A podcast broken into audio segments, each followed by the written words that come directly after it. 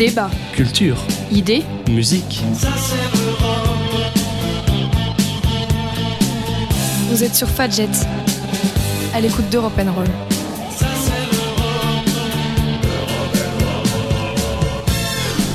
Bonjour à toutes et à tous, nous sommes le mardi 17 mars 2020 et vous écoutez pas tout à fait Europe Roll face aux circonstances actuelles. La rédaction ne peut se réunir ni enregistrer d'émissions en studio, mais qu'à cela ne tienne, grâce à Internet, toute l'association va participer à ce nouveau format qui vous permettra de passer le temps tout en restant informé, évidemment. Alors comme vous l'avez entendu hier soir, la France est désormais confinée pour une durée indéterminée. Alors nous allons essayer de vous proposer ce programme pour une durée indéterminée. Bienvenue donc dans Europe N Confinement. Au programme, vous retrouverez des chroniques séries, des chroniques littéraires et aussi peut-être du cinéma, de l'histoire et de l'actualité évidemment, de la cuisine, des voyages et de la musique. En bref, de la culture. Et pour tout ça, je ne serai bien sûr pas tout seul. Vous aurez le bonheur d'entendre les douze voix de Morgane, Marin, Brice, Leila, François-Xavier, Anna, Félicien, Marion, Anaël, Cathy, Marjorie et Benjamin à partir de demain. Pour cette émission pilote, je vais commencer avec une chronique qui sera présente tous les jours, c'est le Ça s'est passé aujourd'hui. Mercator, raconte-nous une histoire, même deux histoires. Et oui, vous l'aurez compris, le principe de cette chronique, c'est de vous raconter une petite histoire au sein de la grande histoire, quelque chose qui s'est passé Aujourd'hui, ça s'est passé donc aujourd'hui un 17 mars, la libération de François Ier. Et pour commencer, donc, nous sommes en 1526. Le roi de France, jusqu'alors en captivité à Madrid, est libéré et arrive à Bordeaux. Alors, pour savoir comment François Ier en était arrivé là, nous allons reprendre au commencement. François Ier naît le 12 septembre 1494 à Cognac. Il est le fils de Charles d'Orléans, le comte d'Angoulême, et de Marie de Savoie. Issu de la branche cadette des Valois, les Valois Angoulême, François n'est pas destiné à régner. Dès 1498, le roi Louis XII fait venir à la cour le jeune François qui est son cousin. Le roi n'a pas de descendance mâle et fait de François l'héritier présomptif du royaume. En 1505, Louis XII rompt les fiançailles de sa fille Claude de France avec le futur roi d'Espagne, Charles de Habsbourg, mieux connu sous le nom de Charles Quint et il la promet en mariage à François d'Orléans. Sept ans plus tard, François devient officiellement prince héritier du royaume après que la reine Anne de Bretagne accouche une nouvelle fois d'un garçon mort-né. C'est à partir d'ici que l'on lance l'histoire. François d'Orléans devient roi de France le 1er janvier 1515 à la mort de Louis XII. Il sera sacré le 25 janvier suivant en la cathédrale de Reims. Dès le printemps de cette même année, François lance la conquête du Milanais, il dispose de revendications dynastiques et veut venger les précédentes défaites françaises. Il remporte une bataille fondatrice pour son prestige et sa renommée. Cette bataille, vous la connaissez forcément, c'est celle de Marignan. À la suite de cette première campagne, s'amorce un duel entre François et Charles Quint, désormais roi d'Espagne, pour être élu empereur du Saint-Empire romain germanique. Fort de sa massive armée, c'est le roi d'Espagne qui exerce la plus grande pression et réussit à se faire élire. Les tensions entre les deux hommes vont s'amplifier avec la sixième guerre d'Italie. La France perd le Milanais en 1522 avec l'alliance de Charles Quint avec le roi d'Angleterre Henri VIII. La guerre continue et nouveau coup dur pour le roi de France. Son allié, le connétable Charles de Bourbon, fait défection et rejoint avec son armée les rangs du roi d'Espagne.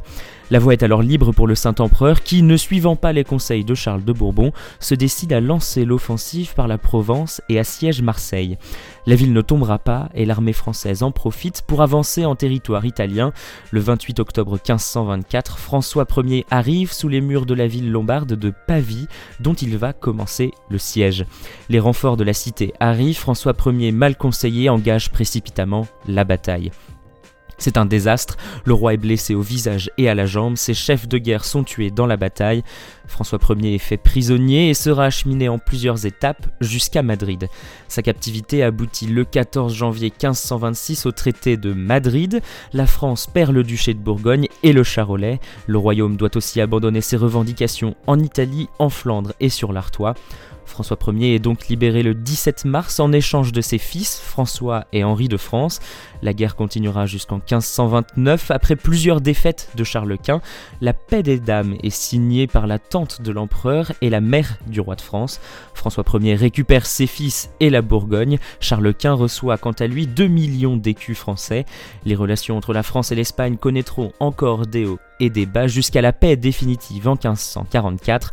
François Ier régnera lui jusqu'à sa mort le 31 mars 1557. Alors voici pour cette première chronique historique euh, dans Europe N confinement. On va continuer cette émission tout de suite avec une petite pause musicale. C'est la quarantaine pour tout le monde et puisqu'à Europe Roll nous sommes de grands enfants, je vous propose de retrouver nos années collège avec We're All in This Together dans la BO d'High School Musical. C'est tout de suite.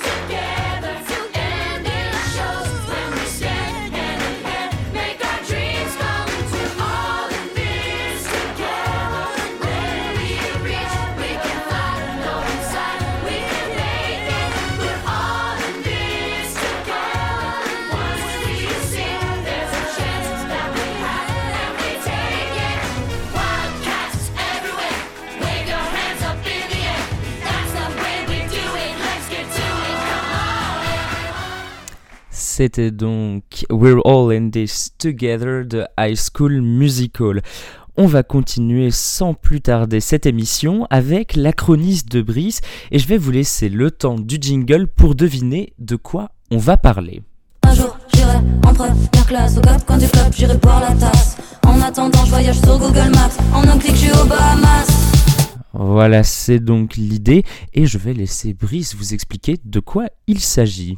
Bonjour, alors moi je vais vous faire une chronique pour prendre l'air, pour voyager. Alors vite fait, le concept durant le mois qui va suivre, c'est que je vous emmène en quelques clics à l'autre bout du monde, vous donnant une adresse Google Maps à laquelle vous vous rendez en Street View. Alors vous savez, le, petit bonhomme là qui se déplace dans les rues. Je vous sers alors pour 3 ou 4 minutes de guide touristique vous introduisant au mystère du lieu. Ça marchera avec vous. Donc envoyez-moi des commentaires, des messages Facebook, euh, s'il y a des coins à l'angle de votre rue ou à l'autre bout du monde que vous aimeriez partager. J'espère que ça nous permettra une petite évasion de nos quatre murs. Voici donc une chronique voyage-voyage. Alors Brice, où est-ce que tu vas nous emmener en ce premier jour?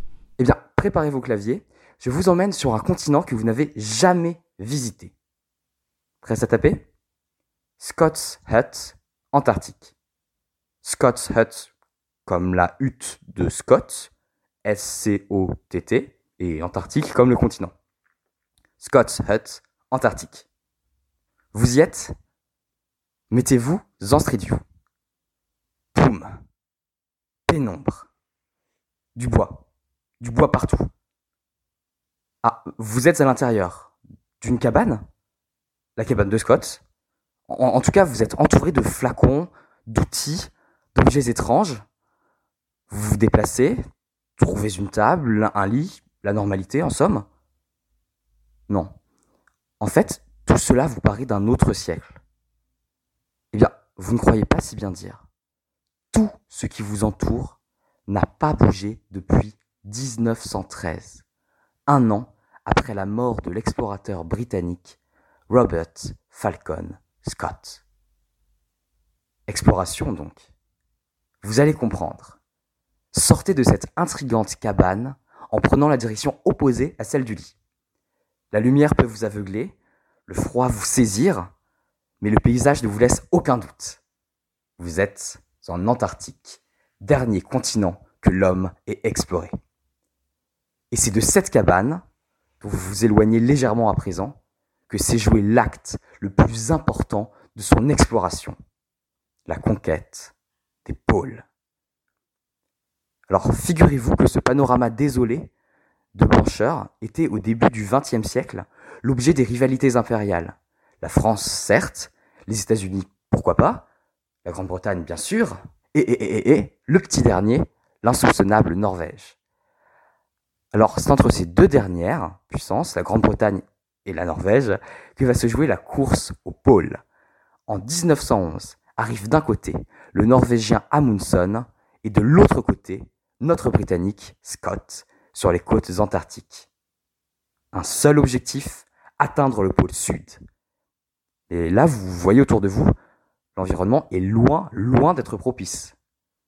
Alors suivons Scott, qui, avec sept hommes, part de cette cabane, tracté par des poneys et des chiens de Sibérie. Juste en face de vous, en s'enfonçant dans la mer de glace, ses chevaux meurent, ou finissent par être mangés par l'équipe. Mais Scott n'abandonne pas. Il avance, il avance. Trois hommes abandonnent, des chiens meurent. Scott avance, Scott avance.